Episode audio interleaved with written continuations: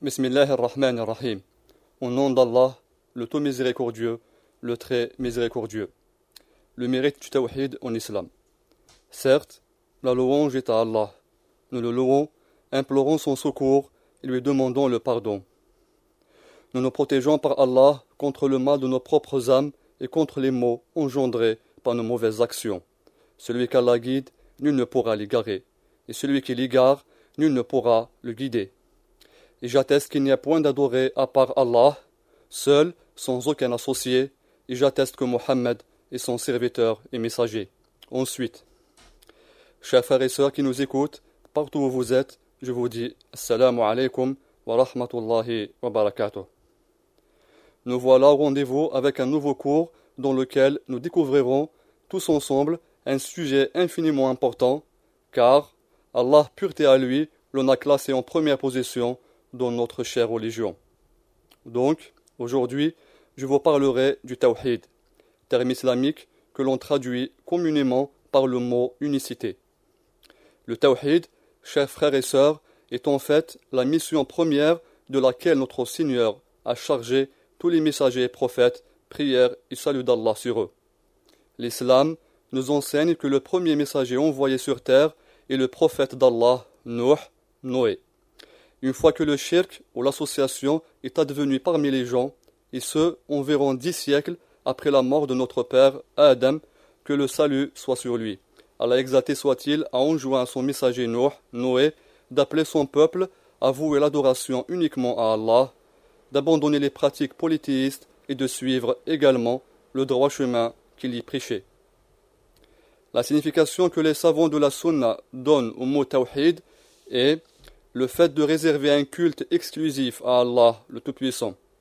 C'est aussi de le considérer par croyance et conviction qu'il est l'unique dans sa signuerie, qu'il n'a aucun partenaire dans la gérance de l'univers avec toutes les créatures qui s'y trouvent, de même que de l'unifier dans l'adoration. Cela veut dire ne lui donner aucun associé dans tous les actes d'adoration que l'homme produit. Enfin, c'est de croire qu'Allah, magnificence à lui, possède les attributs de perfection absolue et les noms les plus sublimes. Ainsi, attester à l'égard d'Allah de chaque nom ou attribut que l'on trouve mentionné dans le Saint-Coran ou la Sunna purifiée du messager sallallahu est, sans le moindre doute, le caractère du croyant monothéiste. Le tawhid est un droit exclusif à Allah, exalté soit-il. Il est le point de mire qui fait réunir autour de lui toutes les religions célestes qu'Allah a fait descendre sur terre.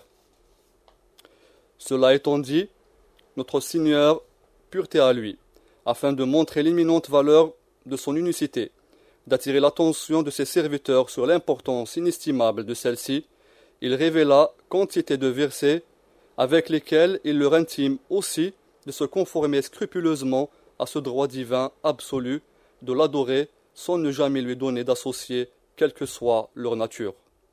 Le Tout-Puissant a dit dans la sourate An-Nahl, les abeilles, au verset 36,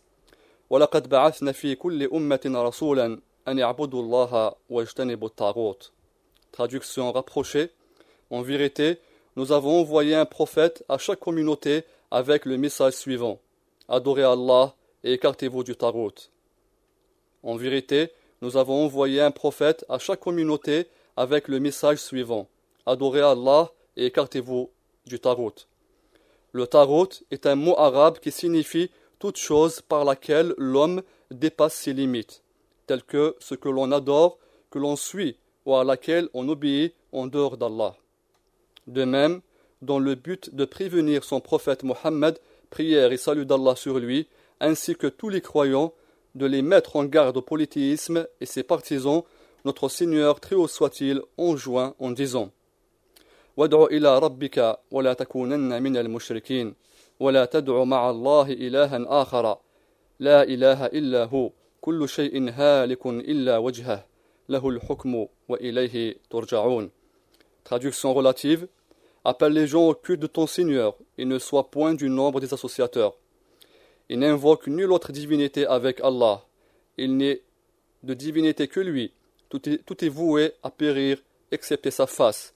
C'est à lui qu'appartient le jugement, et c'est à lui que vous ferez retour. Je répète le verset. Appelle les gens au culte de ton Seigneur et ne sois point du nombre des associateurs. Il n'invoque nulle autre divinité avec Allah. Il n'est de divinité que lui. Tout est voué à périr, excepté sa face. C'est à lui qu'appartient le jugement, et c'est à lui que vous ferez retour. Ainsi, beaucoup d'autres textes du noble Coran explicitent ce devoir religieux qui incombe à tous les humains. Le prophète, sallallahu alayhi wa sallam, lui aussi, montre et clarifie à travers de multiples hadiths ce droit divin qui, lorsqu'on les médite, chers frères, chères sœurs, on parviendra à conclure que l'islam est, sous l'effet de la miséricorde de notre Seigneur, une religion de vérité, de droiture et d'intégrité. L'islam reconnaît à l'homme son droit de vivre dans la paix et la sérénité dans ce bas monde, ensuite de jouir des délices et des félicités dans l'au-delà, mais en même temps il l'incite fortement à pratiquer les œuvres d'adoration en n'ayant qu'une seule intention, en n'empruntant qu'une seule direction, l'unicité d'Allah, le Tawhid. À ce sujet, le messager d'Allah, Muhammad, prière et salut d'Allah sur lui, a dit un jour à son compagnon, Mu'ad ibn Jabal, qu'Allah soit satisfait de lui, Ya أتدري ما حق الله على العباد وما حق العباد على الله قلت الله ورسوله أعلم قال حق الله على العباد أن يعبدوه ولا يشركوا به شيئا وحق العباد على الله أن لا يعذب من لا يشرك, من لا يشرك به شيئا Traduction relative. Ô Mu'ad, sais-tu quel est le droit d'Allah sur ses serviteurs? Allah et son messager sont plus savants, lui dit Mu'ad. Le prophète sallallahu alayhi lui dit Son droit sur eux est qu'ils l'adorent, sans ne rien lui associer. Ô Mu'ad, sais-tu quel est le droit des serviteurs sur Allah s'ils l'adorent sans ne lui donner d'associé Allah et son messager sont plus savants, dit Mu'ad. Leur droit sur lui est qu'il ne châtie pas ceux qui ne lui donnent point d'associé, dit le messager. Hadith rapporté par Al-Bukhari et Muslim. Par ailleurs, dans ses invocations, le prophète, prière et salut d'Allah sur lui, démontrait et déployait les hauts égards du tawhid. Je cite parmi tant d'autres, une par laquelle ils sont remettés entièrement à Allah. Les différents passages de celle-ci indiquent le rôle de l'unicité et la nature du lien qu'elle crée entre le serviteur et son Seigneur. Donc, d'après Ibn Abbas, anhuma, le messager d'Allah sallallahu alayhi wa sallam disait Allahumma laka aslamt, wa bika amant, wa alayka tawakkalt, wa ilayka anabt, wa bika khasamt.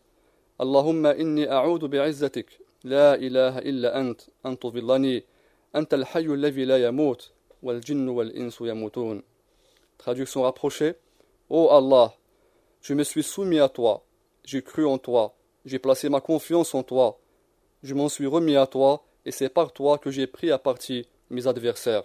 Ô oh Allah, je me mets sous la protection de toute ta puissance, nul adoré autre que toi, afin que tu m'égares pas.